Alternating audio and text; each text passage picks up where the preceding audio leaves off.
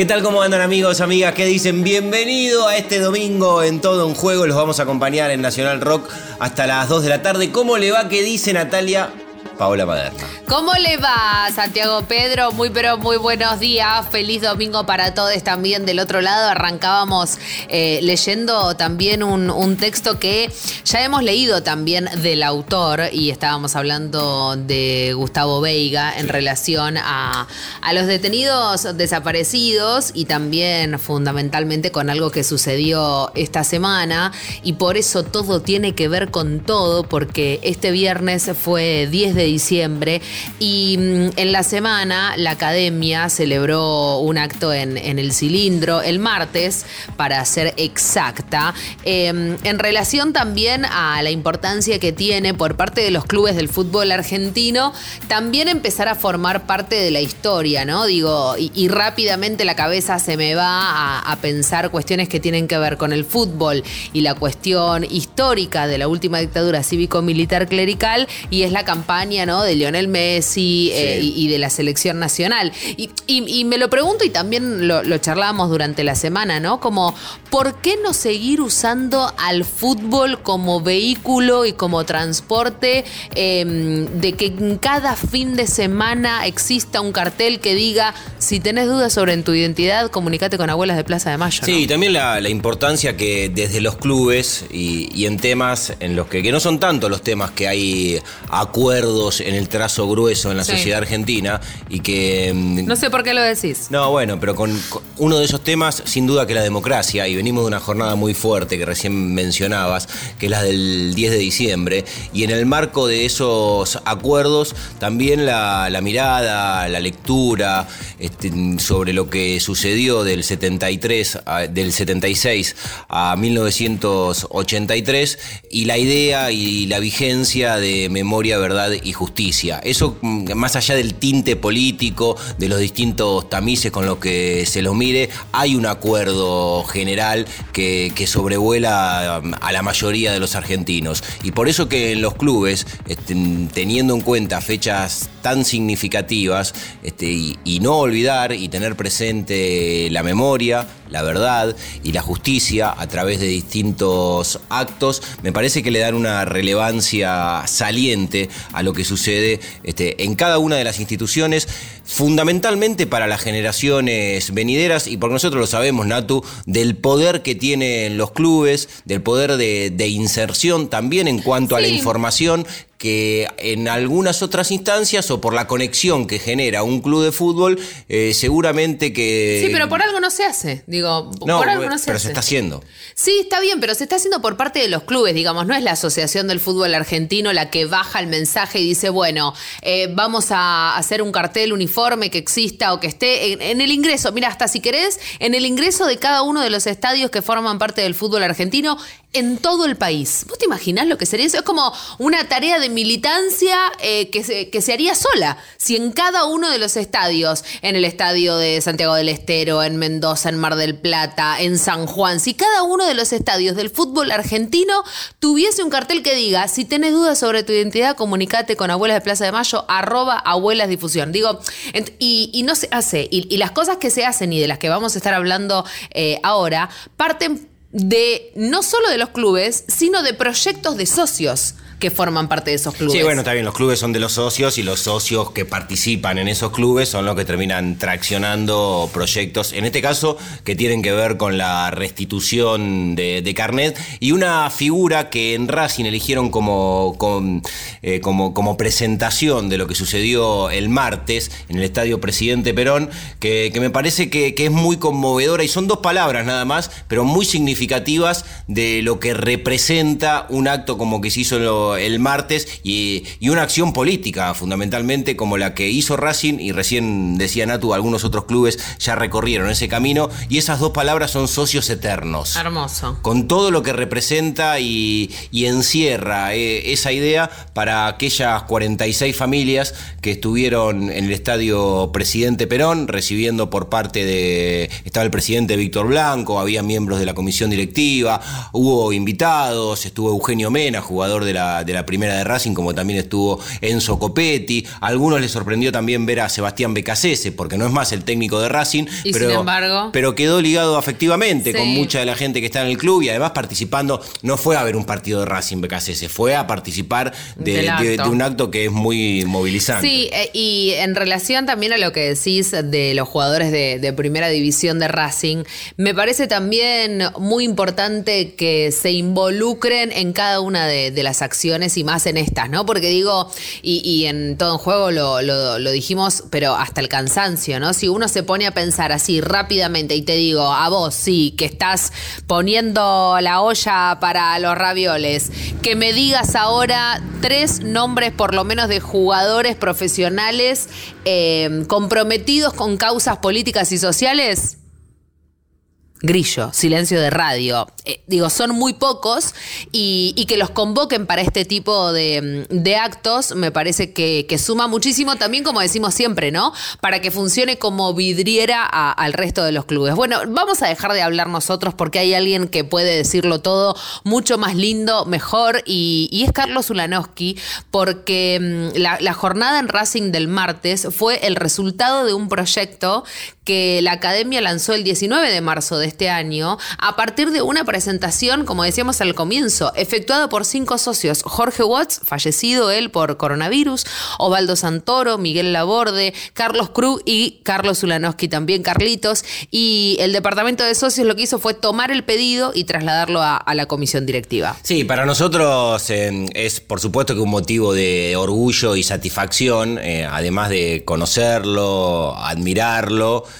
poder compartir espacios. Yo lo estudié en la Universidad de Buenos Aires, leía sus textos. Los que van a apoyar el culo en la UBA para estudiar comunicación y alguna otra carrera, seguramente que se encuentren con Carlos Ulanowski, por ahí no en persona, pero sí a través de, su obra. ¿Cómo te pasó a vos como alumna de la Universidad de Buenos Aires? O algunos amantes de radio que se compran todos y cada uno de los libros de Carlos Ulanowski, digamos. Sí, que escribió y estudió mucho sobre la radio. Aquellos que, que saben de la figura de Ula y aquellos que no se, se los contamos, tiene un amor eh, muy profundo, muy pasional, no solo por la radio y la universidad, sino también por Racing. Fundamentalmente por Racing. Sí, Creo que primero por Racing y después por la UBA, la universidad, la radio. Sí, te diría que si hay que, que, mencionar eh, hinchas con, con, un recorrido importante y que describan lo que es la, la pasión por esa institución de Avellaneda, bueno, sin duda que rápidamente recaeremos en, en Carlitos Zulanowski. Así que hablamos con él, lo, lo contaba Natu, ¿no? Uno de los impulsores del proyecto. En esto también fue decisivo y determinante eh, Julián Scher, que sigue trabajando en Racing a través de su Mandamos libro. beso. Los desaparecidos de Racing, siempre para Juli. Este, así que primero lo, saludamos a Carlos Ulanowski y después este, nos, nos vas a contar, Carlitos, cómo fue la experiencia de volver al cilindro de Avellaneda, porque por el periodo del COVID no, había, pisado hace dos años aproximadamente que no iba a la cancha de Racing. Eh, ¿Qué significó estar otra vez ahí y en un acto como el del martes? Hola, eh, queridos Natalia y Santiago, soy Carlos Ulanowski. Eh, va mi abrazo fraterno y por supuesto abrazo racinguista. Y es cierto lo que dicen en la pregunta. Yo no había vuelto al cilindro desde que se habilitó la presencialidad y me gustó mucho ir. Fue un acto sencillo, pero de enorme emoción. El, ahora y siempre eh, coreado para los 46 traía el símbolo del recuerdo a los 30.000. Y en ese ámbito único, en la cancha, llevaba la fuerza del grito de gol. Y cada caso era una historia conmovedora, eh, con la posibilidad de identificarse. Eh, a muchos, y a mí también me hizo hincha de Racing mi papá. Siempre digo, Racing para mí es mi papá llevándome de la mano por las calles de Avellaneda, eh, yendo a ver, yendo a la cancha a ver la tercera, la reserva y la primera que se jugaban en domingo. El martes estuvo en muchos relatos, Racing nos acompañó en las buenas y en las malas.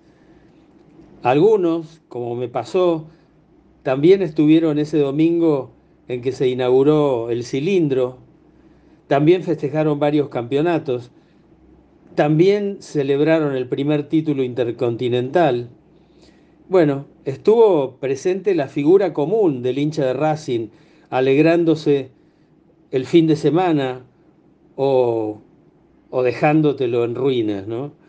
En fin, Racing fue para tantos un pedazo de la identidad y eso fue en esencia lo que se recuperó con la restitución de los carnets. La restitución de los carnets, que son 46, lo decíamos, y que mm, a mí siempre cuando llegan estas historias me interesa muchísimo lo que es todo el proceso previo, ¿no? Digo, bueno, restituimos carnets bueno, ¿cómo empezamos? ¿Cómo se empieza? Eh, empezamos a llamar a, socios eh, que dejaron de venir, digamos, ¿cómo es ese proceso de investigación? Eh, tiene que existir un archivo histórico en cada uno de los clubes para poder retomar esa investigación si es que en algún momento se había empezado. Bueno, se encuentran en Racing fichas de solicitud que permitieron detectar los casos y establecer entonces contacto con los núcleos afectivos de quienes fueron secuestrados, detenidos y desaparecidos y asesinados durante la última dictadura militar. Y una de, las personas que estuvo presente y tenía que ver mucho el texto con el que abríamos era Tati Almeida, que a mí, Pedro, cada vez que las veo a Estela, a, Tati, a, a, Giovanola también, otra de, de las madres, siempre pienso lo siguiente, ¿no? Cuando nosotros estamos cansados en algún momento, ¿no? Como si no, bueno, no puedo más.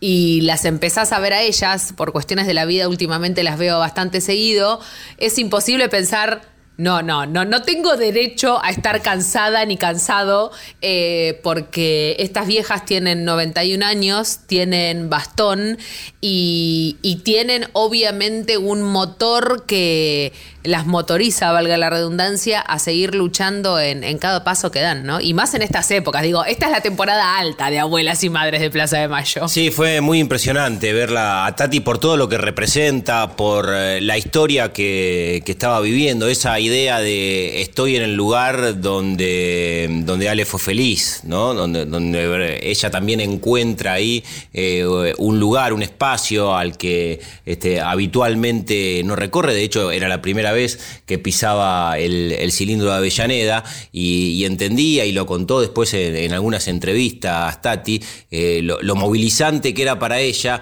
estar en un lugar donde mm, eh, en, la vida de, Alejandro, su hijo, este, y, quizás en, los momentos más eh, eufóricos y felices, los había transitado ahí, en esa cancha, en el estadio Presidente Perón.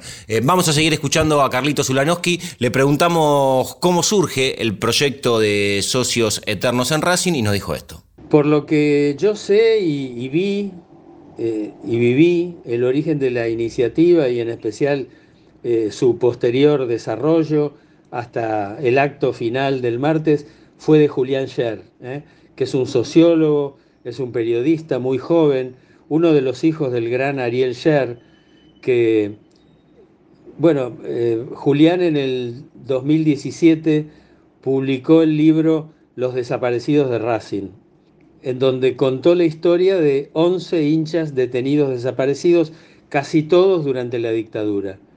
Y ahí estuvo la semilla del acto.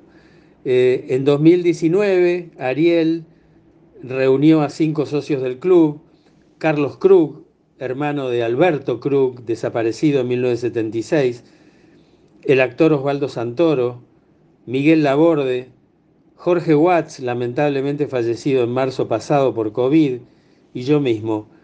Bueno, y nosotros elevamos por escrito la idea de la restitución al departamento de socios. Eso llevó su tiempo, pero se concretó. Los 11 que Julián había incluido en su libro fueron a partir de que la iniciativa llegó a las redes sociales, fueron nada menos que 46. Dos frases preciosas que quiero recordar y que le dan sentido moral e incluso volumen político al acto. Eh, se leían al lado del escenario a donde fueron subiendo los familiares para retirar la acreditación de socios eternos, ¿eh? lindo esa figura, socios eternos. Una de las frases pertenece a León Gieco, la memoria estalla hasta vencer. Y la otra creo que les pertenece a todos los que aman, los que amamos el fútbol y seguimos a unos colores. Eh, la otra decía, acá fueron felices y vivirán para siempre. Tienen razón. Acá fueron felices y vivirán para siempre, decía Carlitos Zulanowski, y tiene que ver con lo que intentábamos comprender la magnitud también de Tati, ¿no? La primera vez que pisaba el cilindro para, para Tati Almeida, la primera vez que se acercaba a la cancha de Racing. Hay, hay, una, hay una cuestión que tiene que ver también con lo que generan este tipo de, no sé si de revisionismo, pero sí de recuperación histórica. Sí, hablamos hace poquito, ¿te acordás con Leandro Moreno, eh, de Huracán? Eh, que en el estadio Ducó, en el Palacio Tomás Ducó, hace menos de un mes se hizo un, acto similar con el reconocimiento también a los socios desaparecidos eh, que eran eh, quemeros, hincha huracán. Le preguntamos también a, Carlitos Solanowski qué representa, digo, en el marco de, la memoria, verdad y, la justicia, que distintos clubes eh, empiecen a reconocer a, sus socios detenidos desaparecidos. Por esto mismo, ¿no? Por esto que decíamos, muchas de las cuestiones que después empiezan a suceder en algunos clubes funcionan después como vidriera para el resto y ojalá también así sea con los socios eternos de Racing. ¿Qué representa esto en el marco de memoria, verdad y justicia? Bueno, creo que en principio representa asumir el hecho de que la represión durante la dictadura, como claro producto del terrorismo de Estado y con el terrible saldo de desaparecidos, asesinados, detenidos, torturados, exiliados, cruzó por completo a nuestra sociedad. Estos 46 de Racing seguro se replican en cada club de fútbol del país. Y la dictadura llegó a las tribunas de los clubes más populares, ¿eh? Eh, con su saldo luctuoso. Los clubes son instituciones civiles y a partir de la iniciativa de Banfield, que fue el primer club que lo hizo, generaron un acto de reparación civil. ¿eh? Y, así como lo hizo Racing, lo hicieron antes también Estudiantes, Ferro, Argentino Junior, San Lorenzo. En el 2001, Defensores de Belgrano nombró a su tribuna principal Ricardo el Pato Zucker, que fuera secuestrado y desaparecido en 1980. Clubes como Boca y River le quitaron su condición de socios honorarios a varios militares jerarcas de la represión. Y justamente en el cilindro un hincha de Independiente, el periodista Claudio Gómez, eh, pero que, bueno, hincha de Independiente, pero que consintió y celebró y participó del acto, contó que en el vecino club de Avellaneda se está gestando también un reconocimiento similar. Hay otra vez entonces lo que decíamos, ¿no? Digo, y la importancia que tiene esto, yo pensaba como, lo escuchaba Charlie y decía em, cómo se van nombrando diferentes tribunas de los clubes de fútbol y empezar a decir, che, bueno, ¿y por qué se llama Sucre? Bueno, porque fue un hincha, ¿no? Detenido, desaparecido. Y a partir de ahí también empezar a hacer las preguntas hacia adentro, ¿no? Y hacia los núcleos más privados de cada una de las familias que son hinchas dentro del fútbol argentino. Y y por último, le, preguntábamos también, obvio, eh, a Carlito Zulanowski cómo eh, recuerda vinculado a, Racing como hincha en, los años de la última dictadura, digamos, qué, qué son los recuerdos que a él lo trasladan a, cuando eh, obviamente se estaba llevando a cabo la, última dictadura cívico-militar clerical en nuestro país. Sí, con una historia como la de tantos otros exiliados durante la dictadura, no estuvo en la Argentina, Carlos Zulanowski, ahí lo lo va a contar el propio protagonista. No, no, pero, pero son historias muy fuertes porque uno de los, de los vínculos eh, desde el punto de vista emocional que mantenían también muchos exiliados tenía que ver con, el fútbol, ¿no? Y cuando uno no está en el país y, todo lo que eso representa y significa, vinculado a lo que decíamos antes cuando hablábamos de Tati eh, y del hijo de Tati fundamentalmente, a la emoción de, de estar, de pertenecer a un lugar y entre las cosas que uno pierde con los exilios también está obviamente todo lo que tiene que ver con, el fútbol y lo vinculado a ese ritual que comenzaba contando Carlitos, que para él Racing es la imagen de su viejo llevándolo de la mano por las, calles, por las calles de Avellaneda. Así que en relación a la última dictadura y a su etapa como hincha dijo esto. Entre el fines del 74 y principios del 76, eh, y luego desde abril del 77 a fines del 83, yo no viví en la Argentina, o sea que estuve ausente casi toda la dictadura. Pero con otros hinchas de la academia que también residían en el Distrito Federal Mexicano, donde yo viví, no hubo, creo, sí, no hubo ningún domingo de campeonato que no nos preocupáramos por la suerte de cada partido de la academia, años muy asiagos nos tocaron a la distancia, casi siempre con resultados lamentables. Mi viejo me enviaba periódicamente un paquete con revistas y nunca faltaba la revista Racing en ese lote de publicaciones y que, venían muy bien para actualizarse, ¿no? Y eh, en el regreso, a partir de 1984, ya en democracia, eh, ese tiempo nos tenía reservada la sorpresa más indeseable, que fue el descenso, ¿eh? un, un periodo que nos costó tanto regresar. Pero bueno, el fútbol es mágico, una y otra vez regresamos a esas tribunas en donde tantas veces fuimos felices. Y el acto del martes 7 fue significativo, como símbolo de que algunos trapos no se bajan y que hay luchas que no deben abandonarse, nunca. Por eso tanto sentido tenía ese grito coreado con sentimiento, el presentes, ahora y siempre, por cada uno de los 46.